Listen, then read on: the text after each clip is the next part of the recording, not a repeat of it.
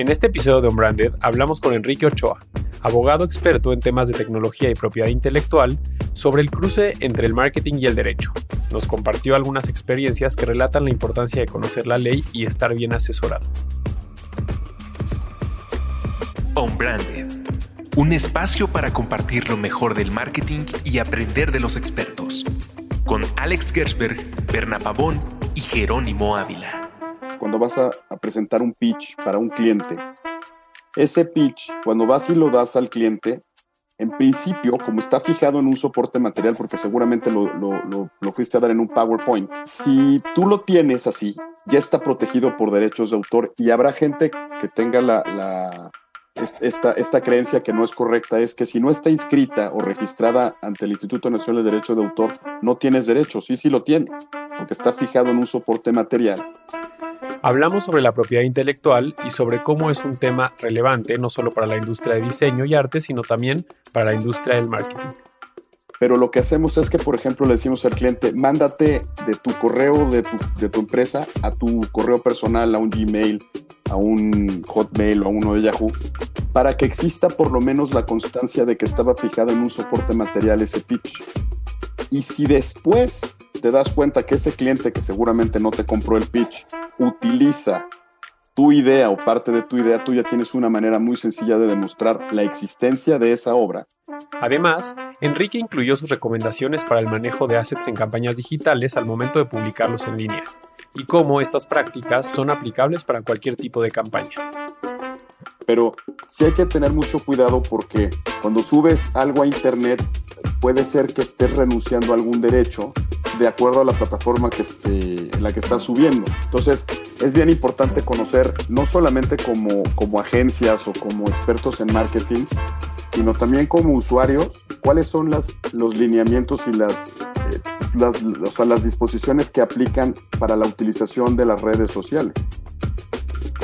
¿Qué tal? Bienvenidos a Unbranded, un podcast de marketing. El día de hoy platicaremos de historias entre abogados y mercadólogos. Mi nombre es Berna Pavón. Y yo soy Jerónimo Ávila y hoy nos acompaña Enrique Ochoa.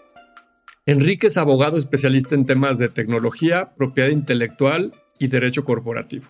Ha sido speaker de masterclass y también ha sido presidente de la mesa legal de la llave México.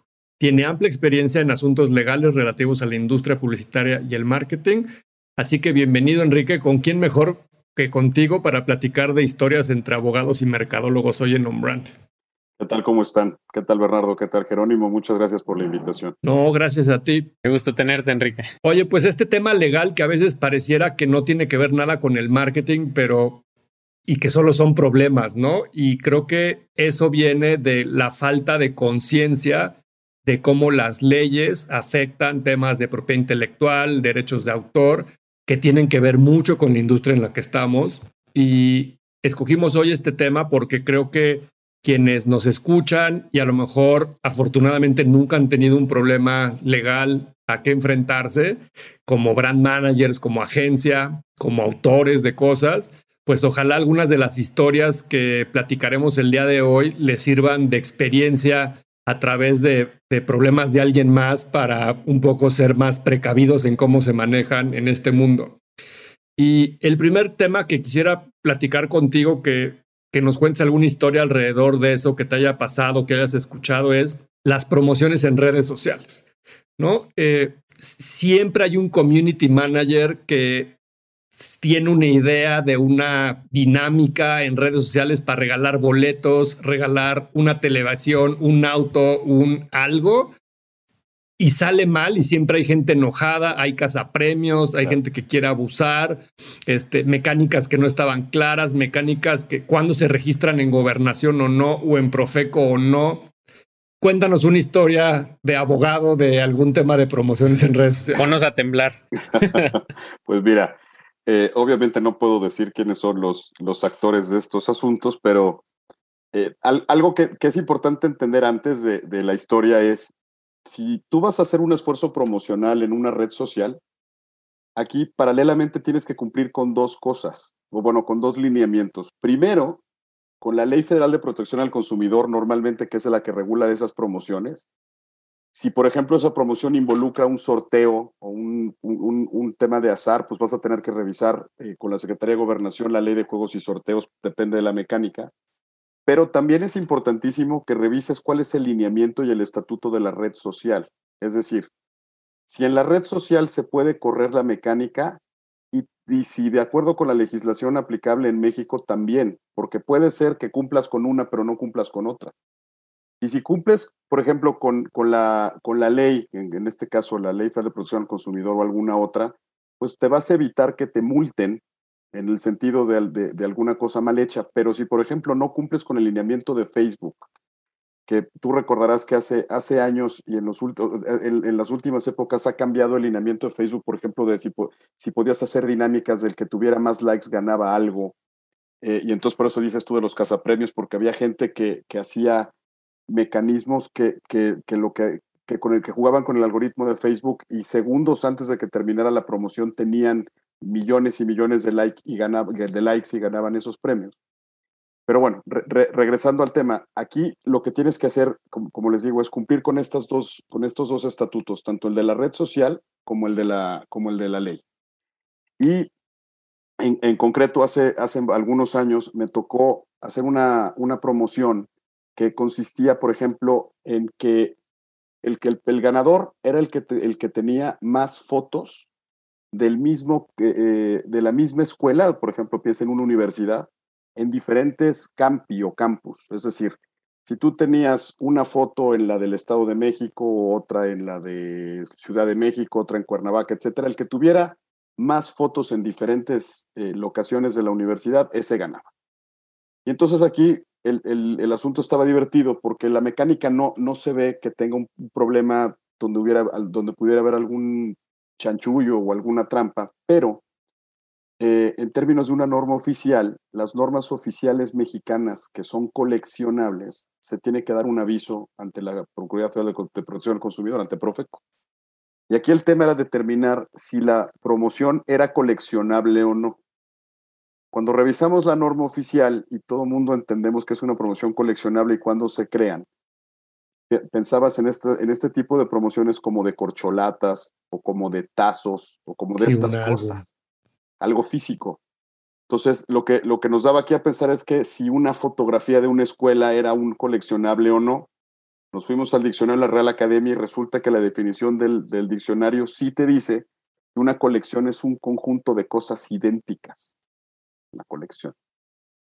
Entonces, pues no sabíamos, todavía estábamos en la, en la disyuntiva de si era o no, porque ojo, si era una promoción coleccionable teníamos que dar un aviso, si no lo era, no.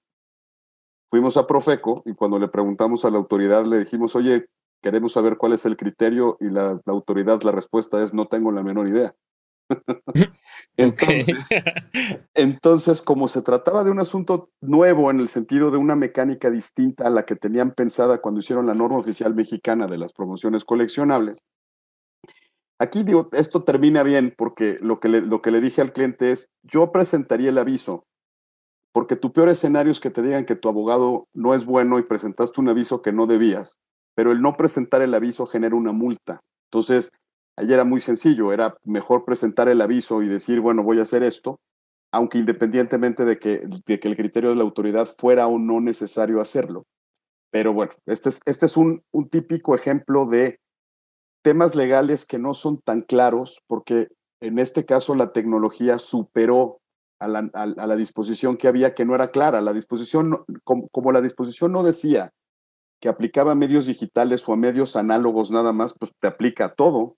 Entonces aquí, este es, este es una, un ejemplo de cosas que pueden pasar especialmente en el digital, porque no, no necesariamente estas cosas nuevas han sido revisadas por la autoridad y no tiene un criterio. Entonces hay que jugar, y, normalmente es, como dicen en inglés, el play it safe. Hay que, hay que jugar kosher para, para que no... Eh, sí, siempre, siempre es más válido tenerlo y no necesitarlo a que al rato por no ponerlo salga peor, ¿no? Claro, y te digo, aquí el peor, el peor, eh, o sea, el más mal librado iba a ser yo, que iba a ser un abogado que iba a presentar un aviso que no era necesario, ¿no? Oye, y, y, ahora Enrique, con ahí mismo en el tema de social media, con el tema de la pandemia, eh, digo, a mí me tocó vivirlo muy de cerca con marcas que pues todas empezaron a buscar atención digital de sus usuarios y mucha de la respuesta siempre fue como hacer lives, ¿no? Streamings en los que, no sé, ciclo, comando, todos estos estudios o coaches que pues a lo mejor ya estaban desempleados y necesitaban eh, monetizar de alguna manera sus esfuerzos y empezaban a poner rutinas, ¿no? Y en eso este, estaban haciendo el live, ya los veías ellos súper metidos, 40 minutos de cardio y pum, se bajaba la transmisión por derechos de autor en la música, ¿no? Entonces empezó a ser un tema muy, muy sonado el uso de la música, cómo podías usarla sin infringir o de qué manera podías eh, utilizarla si no era el foco de tu transmisión, el uso de la música. Eh, empezaron a ver cómo estos anuncios, todos, todos se convirtieron en un poco legales porque ponían anuncios de que el uso de la música este, no es para el fin de lucrar, sino eh, solamente de, de, de, fondo. Entonces, ¿qué, qué, qué aplica en ese caso o dónde es que podemos jugar safe ahí? Bueno, Allí eh, eh, no, es tan sencillo eh, porque además dependes de la legislación de cada país. Ok. Aunque tu transmisión sea visible en Internet en todo el mundo, ¿no? Aquí, si tú te vas a la legislación mexicana, la legislación mexicana no determina que hay una infracción en materia de derechos de autor por el lucro o por el no lucro. O sea, puede haber una infracción en la que no haya un fin de lucro. Y la infracción en concreto se refiere a la utilización de una obra sin la autorización del titular. Es decir, las obras en, materia de derechos de autor pueden ser de muchas y las, las, las que normalmente pueden ser objeto de infracción en temas publicitarios, especialmente en marketing digital, pueden ser música, puede ser también video, el, eh, eh, audio también ya, ya, ya registrado, o puede ser, por ejemplo, fotografías también. Entonces, lo que, lo que se debe de hacer, por ejemplo, hablando de fotografías, es utilizar aquellas fotografías que estén en un banco de imágenes y que sepamos perfecto de dónde viene, quién tiene el derecho de explotación de esas imágenes y pagar la regalía correspondiente. Lo mismo para la música. Para la música hay muchas formas de, de, obtener esos derechos. Eh, hay sociedades de autores y compositores, por ejemplo, la de México, o algunas editoras que son titulares de, algunas obras. E incluso hay, hay autores que ellos mismos son quien, quien otorgan esas licencias para, para, para, la utilización de esas, de esas obras musicales que pueden ser con o sin letra. Pero sí, aquí el play it safe es ubicar si la, si la obra musical o la obra fotográfica o cualquiera de esas obras tienen derechos de autor. Todos tienen derechos de autor, pero cuando se refiere a eso, los derechos de autores se llaman si hay que pagar por, por la reproducción o no. Y la determinación para el pago de esa, de esa reproducción o no es cuando se creó la obra. Y la realidad es que en casi todos los casos te vas a encontrar que esas obras sí lo tienen, porque en México esos derechos económicos duran 100 años. Entonces va a ser muy difícil que utilices una obra que tenga más de 100 años. Vamos a hacer este Power Hit con una canción de 1907. Pues el tema es que tendría que ser, tendría que ser la, la canción y tendría que ser la interpretación de hace más de 100 años. Porque si utilizas la canción, pero tienes una interpretación nueva, esa interpretación tiene derechos de autor. Tiene derecho de autor. Pero a ver, este, mitos de eso, o sea, verdad o mentira. Si usas pocos segundos de una canción ya no hay problema, ¿eso es verdad o mentira? Eso es mentira, no hay, no hay ningún criterio ni ninguna disposición legal que te diga que cuatro compases o cinco acordes o 18 notas sea, no, no lo es. O cinco segundos, entonces todo esto de que pocos segundos ya nos exime del problema no es real. No, no es real. Si, si, editas la canción, o sea, la alteras con algún beat, eh, alteras la tonalidad con algún editor de audio, ¿eso es verdad o mentira? Que sería lo mismo que photoshopear una foto, ¿no? O sea, yo agarro tu foto, Berna, le cambio el fondo, pues yo supongo que sigo usando tu imagen. Sí, sí por supuesto que es mentira. Eh, e, incluso creo que esa es otra ilegalidad, ¿no? La destrucción de una obra o la... O la mutilación o lo, que tú quieras. Es más, eh, todos los autores, que puede ser, por ejemplo, piensa en un pintor o piensa en un escultor, tienen un derecho, y también los de la música, ¿eh? tienen un derecho que se llama de integridad de la obra. Eso quiere decir que la obra no puede ser mutilada. Entonces, si yo, por ejemplo, llegara a comprar, no sé, piensa en la Mona Lisa, imagínate que la compro, y me parece maravilloso ponerle unos bigotes. Ya. Aún y cuando el autor de esa obra, el pintor Leonardo da Vinci, murió hace muchísimos años, la obra como tal no puede ser mutilada porque la obra tiene un derecho de integridad propio. Lo mismo una canción, lo mismo una fotografía, etcétera. Entonces, lo que estás haciendo es, estás utilizando algo sin autorización y además lo estás mutilando o modificando. Por ejemplo, ahorita las, las, los partidos políticos deben de estar temblando, ¿no? Con toda la porquería que hicieron en campañas de hacer jingles basados en una canción popular de un reggaetonero, en una canción de eh, mexicana de algún autor, Vicente Fernández, etcétera, etcétera. Eh, eso es parte de ese criterio, ¿no? De acuerdo. Yo no sé si han tenido autorización de los titulares de esas obras. Si no las tienen, muy probablemente en, en las redes sociales han de haber bajado esos anuncios, sí los he visto, y, y si no, deben de estar siendo objeto de infracciones, porque al final lo que, lo, que, lo, que, lo que pasa es que el titular de la obra, el primer derecho que tiene cualquiera es decidir cómo se explota la obra. Entonces, si alguien usa mi canción para musicalizar una clase eh, popular de aerobics, pues bueno, qué bueno que quieran hacer eso, pero hay que pedirle la autorización al titular de la música para usarla. Pero ¿cuál es la diferencia de eso, de eso y una discoteca, por ejemplo? Mira, las discotecas pagan por esa exhibición pública de esas canciones. Se las pagan a la Sociedad de Autores y Compositores de Música, que esa sociedad está integrada por, por, un, conjunto de, de cantautores y tienen convenios de reciprocidad con todas las sociedades de autores y compositores de todo el mundo. Entonces cobran por la exhibición de cualquier canción.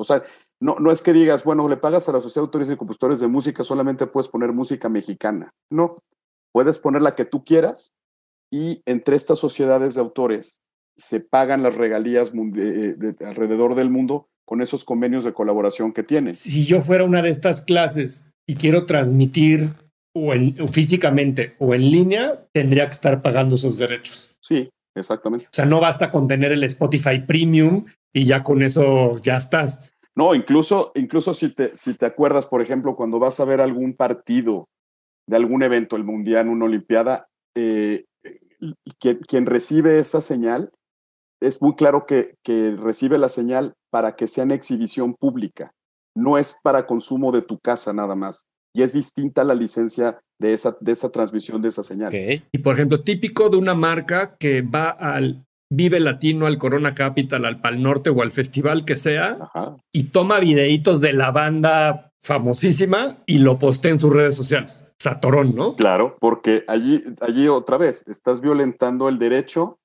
de la, de la canción, de la música, y, eh, de, la, de, la, o sea, de la obra con música o, sin, o, o, con música y letra. Pero también estás violentando el derecho del intérprete, que es eh, que no necesariamente es quien hizo la canción.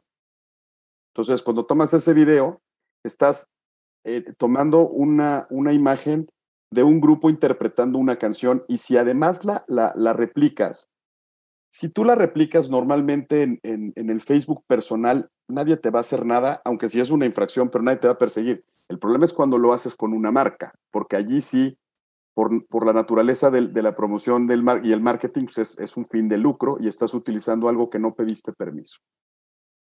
Ok. ¿Y hay excepciones en todo esto? O sea, ¿cuáles serían como, eh, ¿por qué, por qué los eh, noticieros deportivos sí pueden sacar a Messi, por ejemplo, metiendo gol y eso no es un problema? O sea, ¿cómo es el criterio ahí de esas cosas? Sí es un, sí es un problema si no hay autorización entre las, entre las, eh, ¿cómo te diré? Como la, las, las, las cadenas. Por ejemplo, hay varias excepciones al derecho de autor. Uno, y voy, voy, a empezar con el más sencillo y ahorita regresamos si quieres al de deportes. El primero es cuando tú utilizas una, eh, una parte que no sea, eh, ¿cómo te diré? Como muy significativa de la obra. Lo típico que hacíamos cuando citábamos en algún artículo o en algún trabajo incluso de la escuela o en tu tesis, que copias, no sé, medio párrafo de y dices, el autor tal piensa lo siguiente de la publicidad programática. Entonces lo copias. Le das su crédito autoral.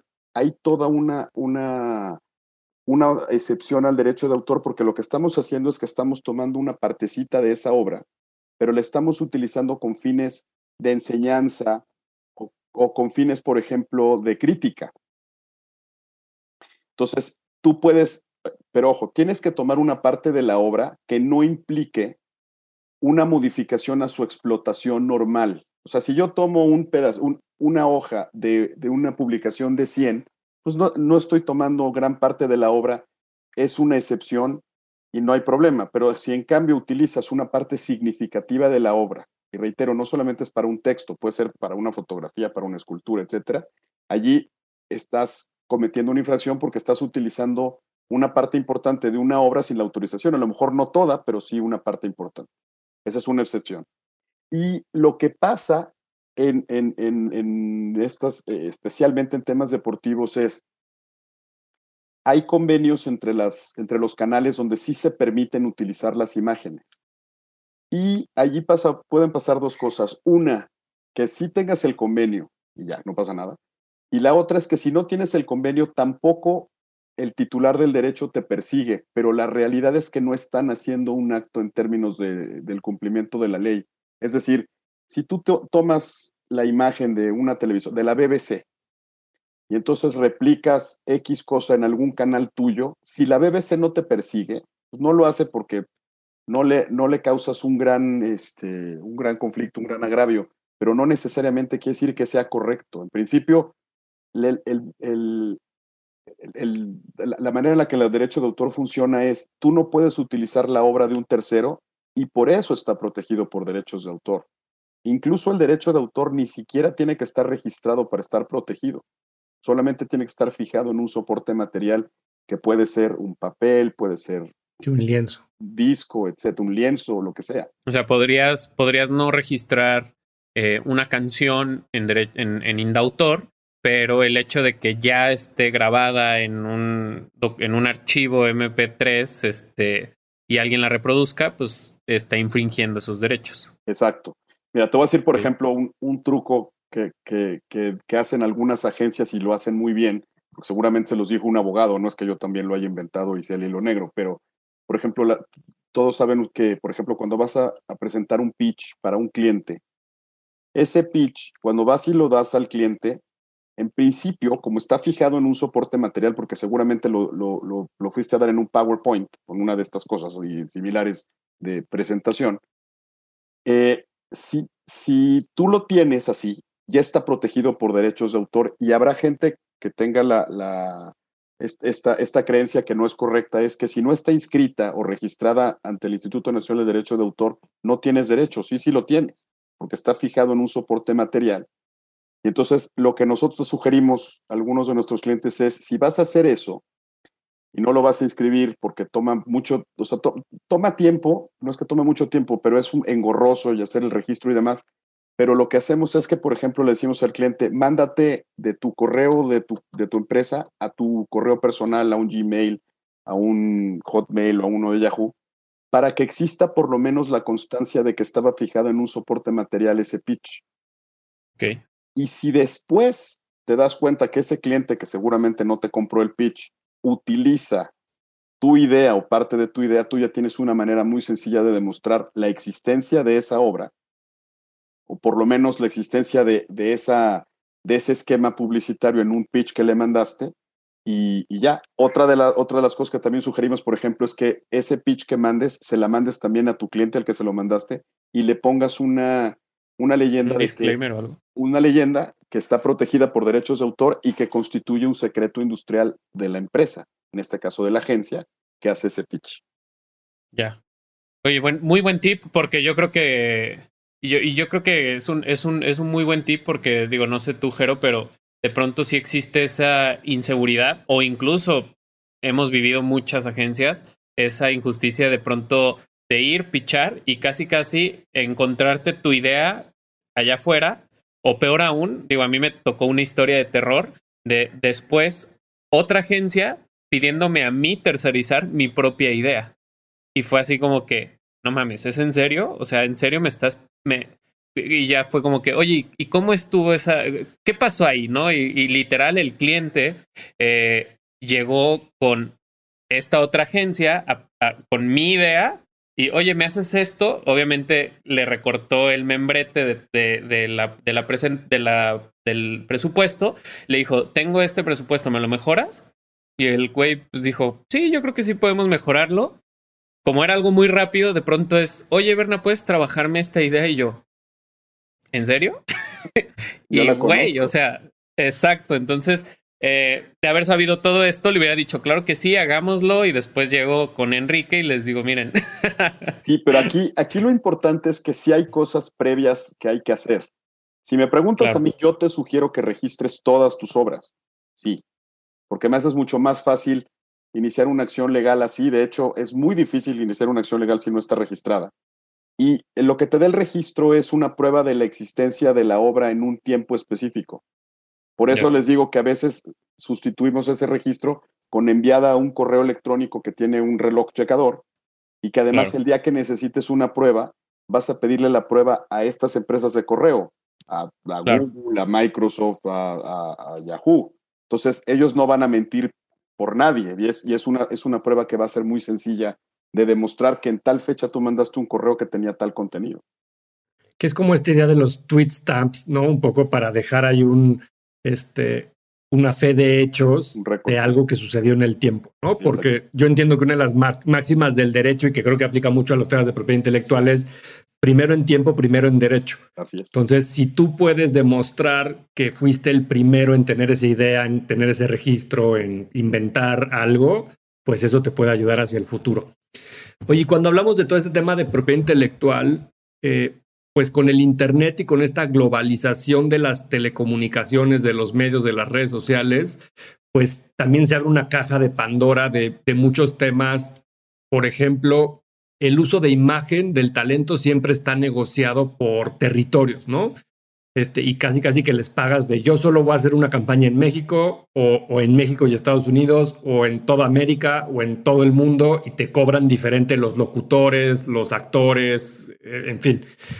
Y ahora que, pues de repente, la mayor parte de la comunicación ya no se hace en medios análogos o impresos o fijos, sino que son electrónicos. Y pues tú lo subes algo ya a YouTube, a Spotify, a Facebook, y pues lo puede ver prácticamente, en la mayoría de los casos, cualquier persona del mundo cuando está ya online. ¿Cómo funcionan ese, cómo te defiendes como marca o cómo te defiendes como autor en esas conversaciones donde, por ejemplo, me ha tocado marcas que pues solo tienen los derechos en México, pero lo suben a su canal de YouTube y de repente un talento les puede decir, pues es que yo estaba en Estados Unidos y lo podía ver el comercial. O sea, ¿cuáles son los criterios ahí de qué es lo permitido o lo no permitido?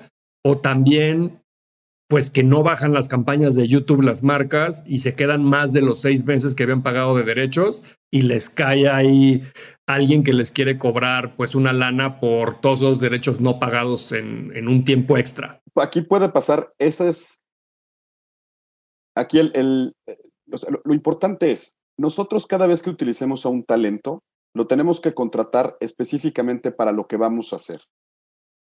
Es decir, este talento va a ser una voz en off o va a ser un comercial y entonces al talento le vamos a pagar durante el, periodo en el que la campaña esté en el aire que normalmente es de un año.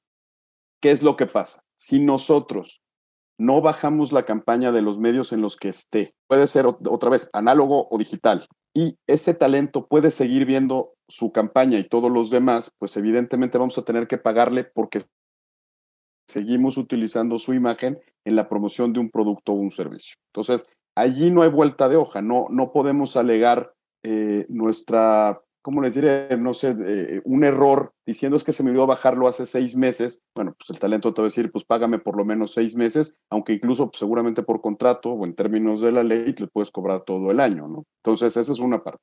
Otra, y por ejemplo, este, es muy, muy normal que pase, es que tú, para no pagarle al talento, le dices que nada más vas a, vas a difundir el comercial en México y lo difundes en toda Latinoamérica, porque como bien dices, ya las campañas pueden ser así, e incluso cuando son en Internet, pues son globales. Entonces, allí sí tenemos un problema porque el talento va a tener derecho a demandarnos y decir, sí, efectivamente me paga, pero me paga solamente por la parte de México, no incluimos lo demás y entonces Allí vas a tener que ir a un procedimiento y entonces va, va, a determinar un juez cuánto le debes de pagar para resarcirle lo que no le pagaste.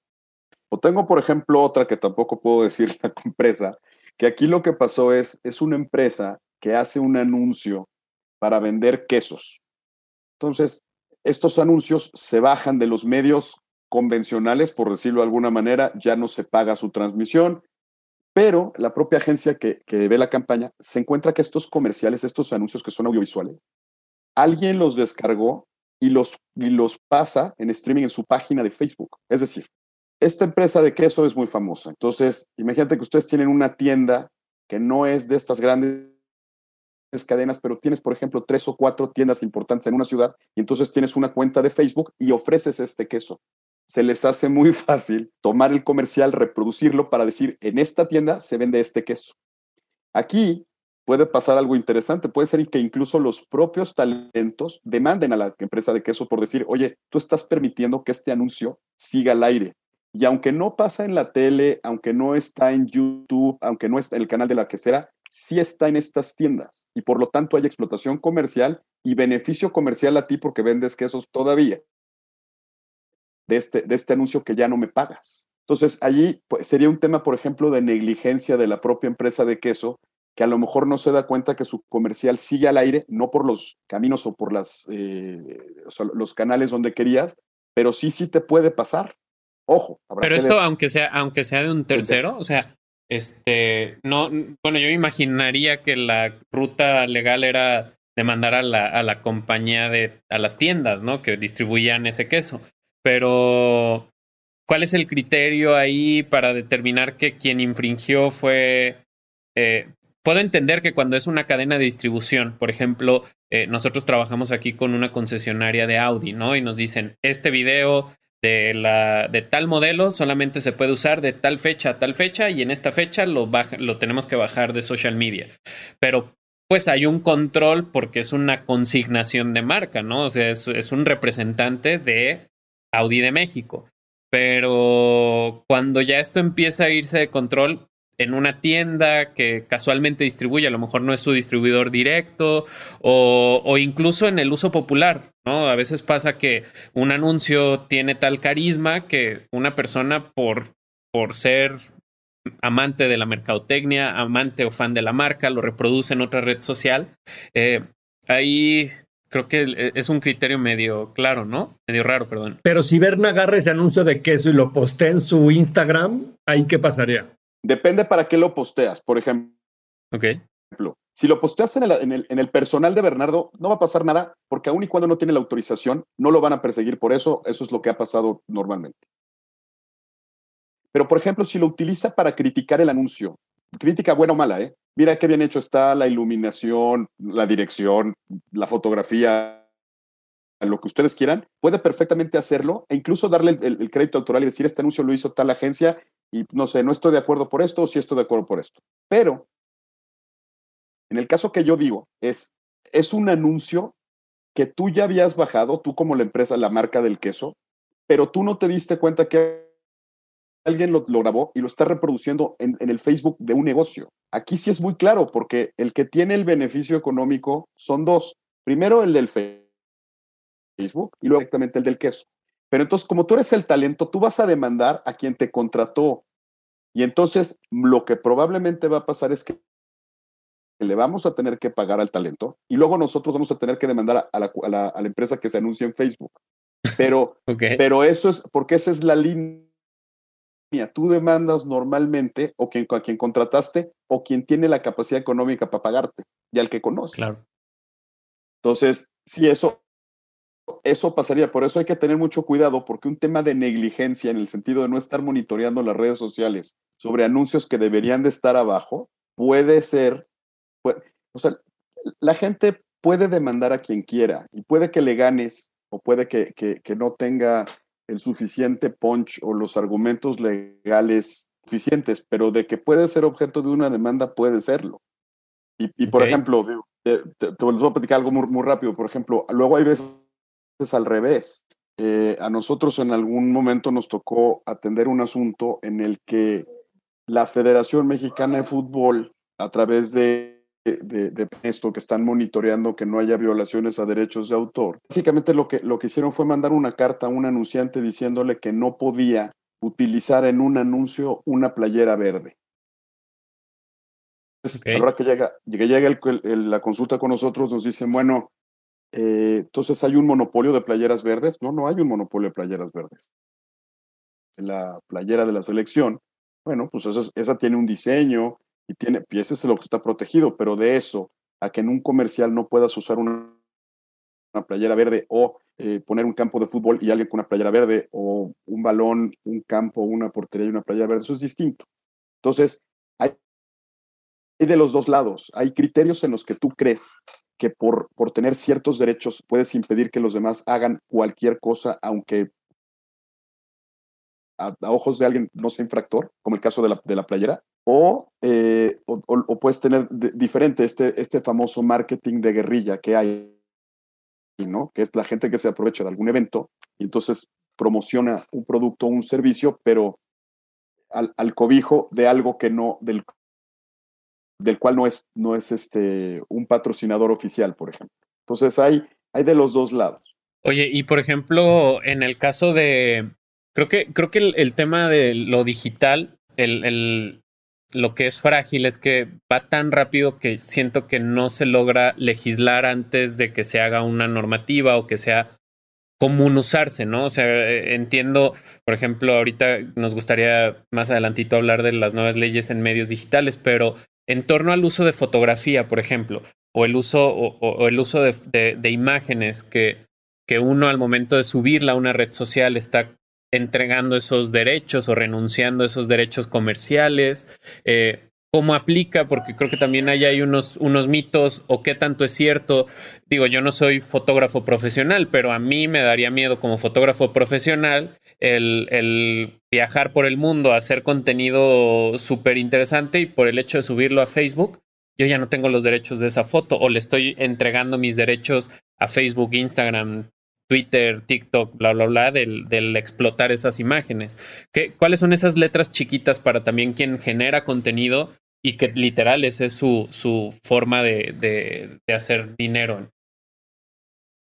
Sí, bueno, las, los, los lineamientos o los estatutos de estas redes sociales cambian todo el tiempo, pero en esencia, cuando tú subes una foto a una red social, lo que estás haciendo es que estás compartiendo no la autoría, sino la facilidad de explotación de esa fotografía que subiste y de que en, de que en el futuro esas fotografías puedan ser utilizadas en alguna campaña publicitaria y obviamente te van a tener que pedir tu autorización y demás, y obviamente dependiendo de la plataforma, pero sí hay que tener mucho cuidado porque cuando subes algo a Internet puede ser que estés renunciando a algún derecho de acuerdo a la plataforma que estás, que estás, que, estás este, en la que estás subiendo. Entonces, es bien importante conocer, no solamente como, como agencias o como expertos en marketing, sino también como usuarios, cuáles son las, los lineamientos y las, eh, las, o las disposiciones que aplican para la utilización de las redes sociales.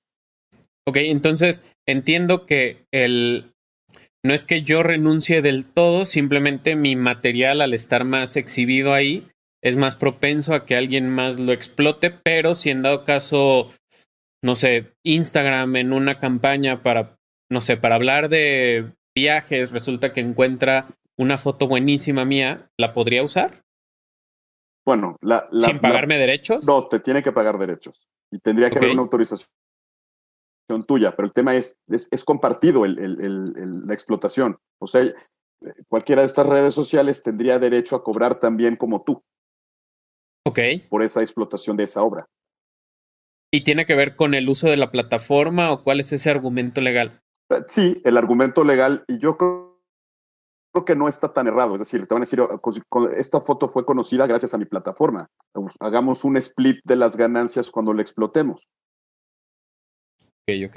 Oye, por último, este tema de la ley de medios, eh, que ha estado muy muy en la agenda en estos últimos meses y que pues es un tema también como cuando las leyes no son tan claras contra la tecnología como decía Berna, ¿no? y hay muchos temas de que si programmatic es o no es, este, con esta ley de medios, algo que debamos de hacer diferente a como lo hemos hecho antes. Eh, si es una ley que vulnera algunos de nuestros derechos constitucionales eh, y por eso la gente se ampara. ¿Cuál es tu opinión de esta ley? Y de los cuidados, sobre todo, que tenemos que tener tanto marcas como anunciantes, como medios.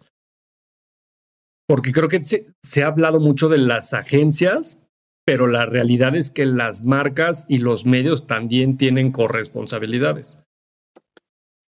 Así es. Mira, esta ley eh, es, es una ley que lo que hace es regular a los agentes económicos siguientes, es decir, a las agencias y a los anunciantes en relación con la promoción de, productos y servicios ante los medios. Es decir, todo el, el ecosistema de la publicidad que empieza con el anunciante que contrata una agencia y esa agencia eh, gestiona y asesora al anunciante para que los espacios publicitarios, los anuncios y las promociones y los esfuerzos eh, de mercadotecnia sean eh, desplegados en el mejor medio posible. Entonces, primeramente esta ley no solamente es para temas digitales, es decir, si bien es cierto que tiene un, artículo séptimo que habla de publicidad programática, también lo es que esta ley regula a los espectaculares que tú puedes ver en el periférico o en reforma o donde sea que haya espectaculares. Y entonces lo que hace esta ley en principio es, el nombre de la ley es, eh, es Ley para la Transparencia y para evitar prácticas indebidas en la contratación de la industria publicitaria. Entonces, este, este ecosistema y el nombre de la ley, pues lo que hace es decirte que para efectos de, de quien emitió la ley, que en este caso pues, es la Cámara de Diputados y de Senadores y lo promulga por el presidente, lo que ellos consideran es que el ecosistema publicitario no es transparente. Y entonces, eh, al no ser transparente, el anunciante se veía afectado porque el anunciante invertía en medios y al parecer lo que señala la ley es que entre los medios y las agencias de publicidad había manejos ocultos o no tan transparentes o incluso, como lo dice la ley, indebidos. Y entonces, una de las primeras eh, cosas que hace la ley es que, por ejemplo, prohíbe a las agencias de publicidad comprar espacios publicitarios para venderlos a terceros. Es decir, lo que antes existió como una práctica muy común en la que las agencias eh, compraban espacios publicitarios no solamente digitales, sino también análogos, para revendérselos a sus propios clientes, esa actividad está prohibida. Y esa, e, e, en esa prohibición, ahora los anunciantes tienen que otorgarle un poder que se llama un contrato de mandato a, a las agencias para que las agencias vayan directamente ante los medios y gestionen esa compra de los espacios publicitarios, pero esos espacios publicitarios van a ser comprados directamente por el anunciante. Es decir, puede ser que la agencia eh, en una gestión vaya con, la, con el medio e incluso que la agencia lo pague y haya una especie de financiamiento de eso, pero el beneficiario de, ese, de esa compra de espacio publicitario siempre debe ser el anunciante en términos de la ley. De hecho, por ejemplo, hay una disposición que ha causado mucho revuelo que dice que el medio debe de enviar la factura al anunciante. No dice emitir la factura, dice el envío y por lo tanto este, este junto con otras cosas, especialmente, por ejemplo, las multas, que son, son muy grandes, las, las multas que señala esta ley por, por violentarlas son del 2, del 4 o del 8% de los ingresos y la ley tampoco señala si son de los ingresos por la operación que infringe la ley o los ingresos de la compañía, no dice si es de un año o desde que se creó. Y entonces todas estas cosas que están muy poco claras, que no están determinadas ni son determinables, es lo que está obligando a medios, a agencias y a anunciantes a, presentar amparos para que esta ley no les sea aplicable.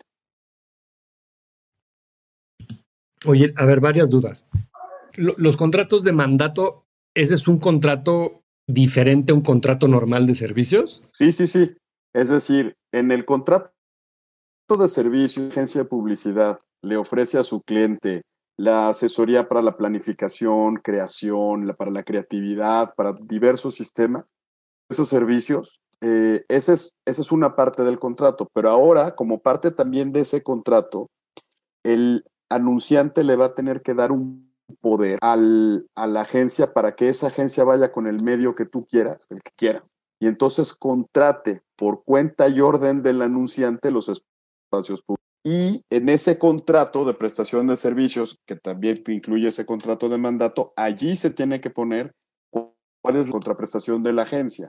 Es decir, si tú solamente vas a recibir, por ejemplo, que esto también es muy normal, o muy, muy, o sea, eh, el fee de agencia va a ser el 10% del monto del, monto invertido en la publicidad, pues eso es válido, pero lo vas a tener que vas a tener que poner en el contrato de mandato. Lo que hace esta ley es que prohíbe todos aquellos beneficios que daba el medio a la agencia antes los rebates o algunos otros beneficios que están prohibidos por la ley e incluso si hay esos beneficios se tienen que ir directamente al anunciante, no quedárselos la agencia. En eso consiste el, eh, básicamente la, la, parte importante de la ley. Pero sí es, digamos, un contrato, convenio eh, diferente y hay que firmarlo en específico para poder cumplir con eso. Sí, pero además, por ejemplo, tiene, un, tiene una complicación legal eh, difícil porque si tú otorgas ese contrato de mandato en términos del Código Civil Federal y el monto del negocio del mandato es superior a 90 mil pesos, ese, ese mandato se tendría que otorgar ante fedatario público, ante notario. Y pues obviamente implica un costo para el, un costo para el anunciante. Entonces, ¿qué es lo que yo he estado viendo aquí? Que los anunciantes no quieren gastar en esos poderes, pero si tú no lo otorgas de esa manera, el poder va a estar, va a estar incompleto. Entonces, te arriesgas a que cuando vayas a contratar con el medio, el medio no te haga válido el poder. O la otra forma de otorgar ese poder es eh, con otra institución que se llama la Comisión Mercantil en términos del Código de Comercio, y ahí sí, no necesitas que sea ante fedatario público, pero lo tienes que hacer ver así. Pero incluso te voy a decir otra, otra, otra preocupación que yo tengo. Si tú vas como agencia con el medio y llevas tu contrato de mandato y ahí viene cuánto ganas, es un tema complicadísimo porque lo único que estás haciendo es obligando a las agencias a dar pues, básicamente sus costos y decir cuánto ganan en cada, en cada negociación. Y yo creo que eso también debería de ser una información confidencial y un secreto industrial de las agencias. Es decir, no, no creo que sea correcto que una ley te obligue a divulgar tus precios y tus cosas, porque, claro.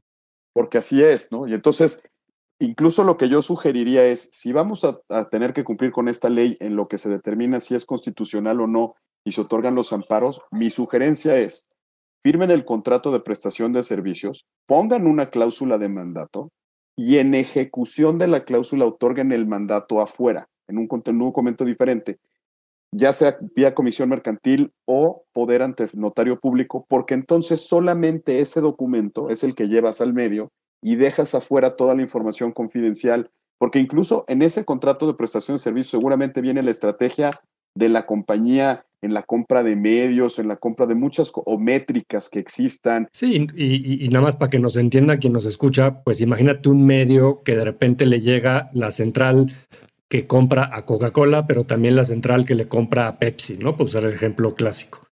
Y entonces el medio ya tiene la estrategia de Coca-Cola y ya tiene la estrategia de Pepsi, y ahí podría haber un conflicto de interés, porque pues esa información puede caer en malas manos y que le den mal uso. No, y, al final es entender el, el contexto de, de, hasta dónde está llegando esa transparencia. O sea, prácticamente esta, esta ley, al, al querer aplicar este, contrato de mandato, pues te obliga a que si tú eres, eh, digo, lo estoy polarizando para que se entienda más sencillo, pero es como si cuando nosotros compramos unos, un, iPhone, Apple nos dijera, eh, en realidad te hice bien, güey, porque te pagué 40, me pagaste 40 mil pesos y el costo de elaborar este iPhone fue así, así, así, así, usamos estos componentes y entonces mi valor agregado, pues ya no es agregado porque al final estoy regalándote o dándote todo ese know-how ¿no? Y, y, pues creo que ahí hay una línea bien complicada, ¿no? Sí.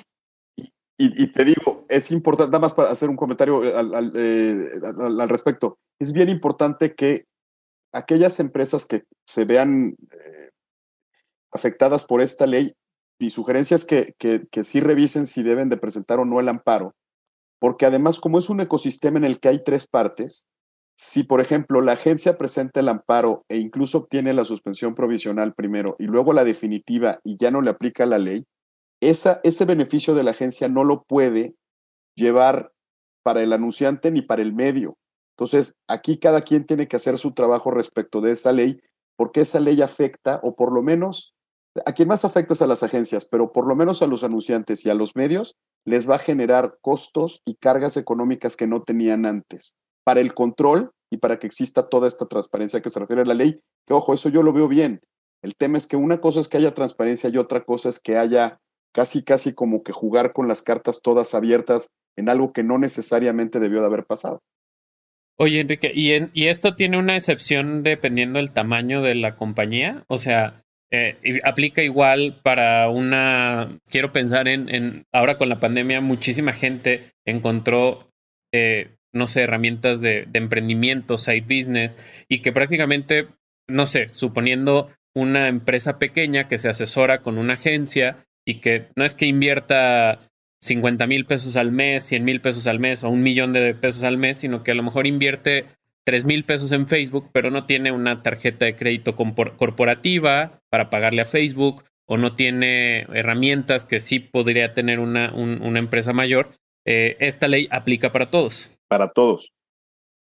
Para Perfecto. todos. Yo tengo la pregunta de cuáles son las responsabilidades de para las marcas y para los medios. Porque como dices, quienes están amparando y quienes están haciendo más ajustes son las agencias, pero la ley le exige a los medios hacer algo o a los anunciantes hacer algo.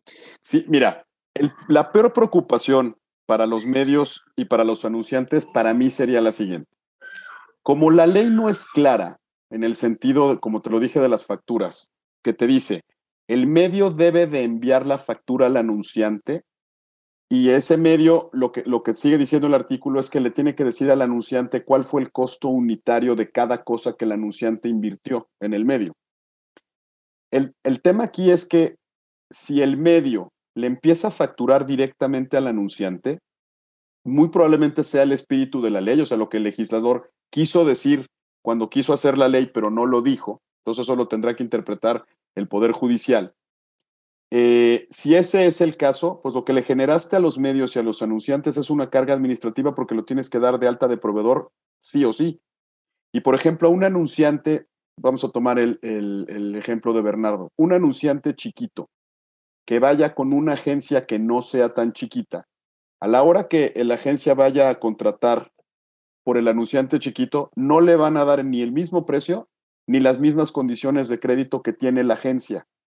Entonces, por supuesto que el anunciante se vio afectado porque el medio no va a tratar directamente con la agencia, sino con el anunciante. Entonces, por ejemplo, esa es una. Y la otra de la factura que te decía es, aquí hay un problema de, deducibilidad de las facturas. Es decir, si se interpreta que la, que la ley dice que las facturas tienen que ser emitido, emitidas de los medios a los anunciantes directamente quitando el, el, intermediario que era la agencia y no se cumple si, por ejemplo, los anunciantes siguen eh, emitiendo, eh, pagándole las facturas a la agencia y la agencia contratando directamente los medios, puede ser que toda esa operación no sea deducible. Por eso es tan importante el amparo. Ok, ok. Entendido. Bueno, creo que, creo que es un tema que casi casi tuviéramos que, que dedicarle todo un capítulo, porque creo que sí, y, y como dices tú, hay muchas eh, irregularidades en la redacción de esta ley. Pareciera que es una ley pensada para 1980, no tanto como para el tema actual de, de, cuestión de plataformas digitales.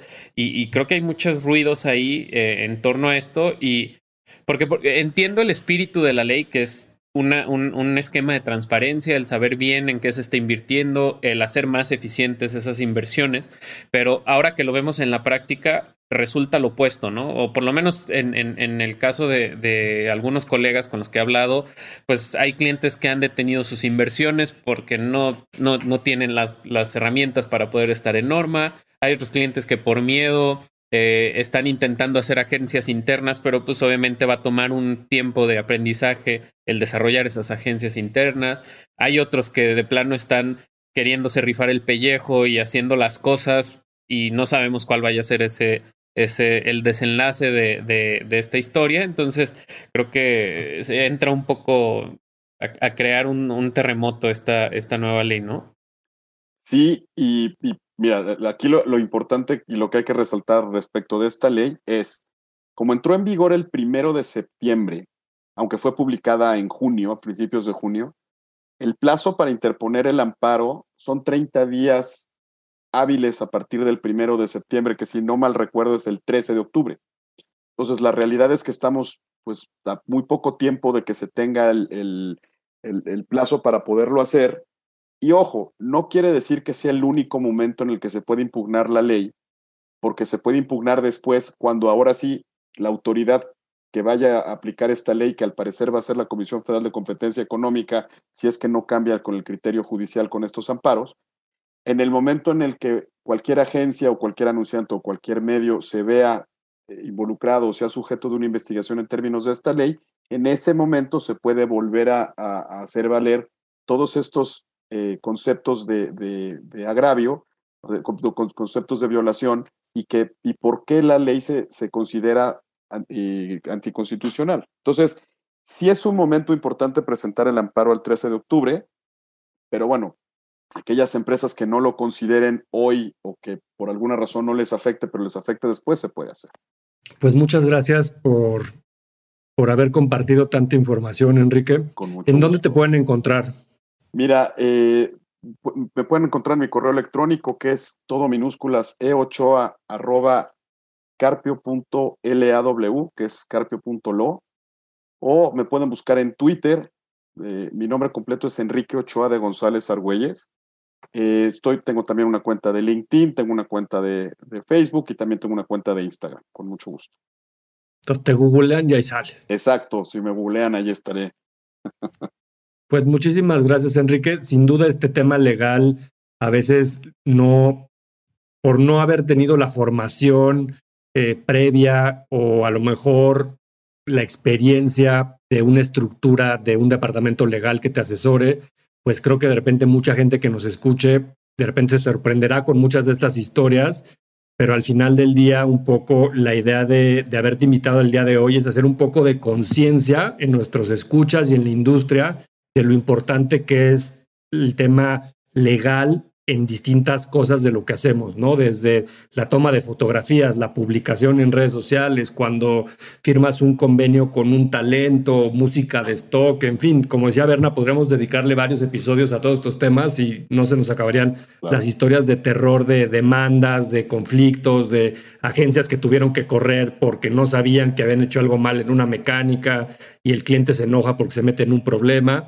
y que pues todo eso se puede en la mayoría de los casos prevenir si uno pues lleva el orden correcto y, la, y con disciplina pues tener los contratos o en este tema de la ley de medios a lo mejor el tema del amparo es un camino o el tema del contrato de mandato por otro lado. Entonces pues eh, cualquiera de nuestros escuchas que de repente tenga alguna pregunta o quiera asesoría de algún tipo, pues Enrique ahí seguramente nos podrá ayudar muchísimo. Gracias por haber escuchado este episodio. Si les gustó, compártanlo y síganos en Spotify o en nuestras redes sociales como arroba unbranded podcast y los esperamos en el siguiente episodio. Gracias Enrique por haber estado aquí. gracias. Muchas gracias a ustedes, Jerónimo Bernardo. Muchas gracias. Gracias por escuchar Unbranded. Revisa el resto de nuestro catálogo donde seguramente encontrarás otra conversación que será de tu interés. Tus comentarios y ratings en las plataformas de escucha nos ayudan a crecer y llegar a más personas. Nos escuchamos en el próximo episodio de On Branded, un podcast de marketing. On Branded es una producción de Sonoro.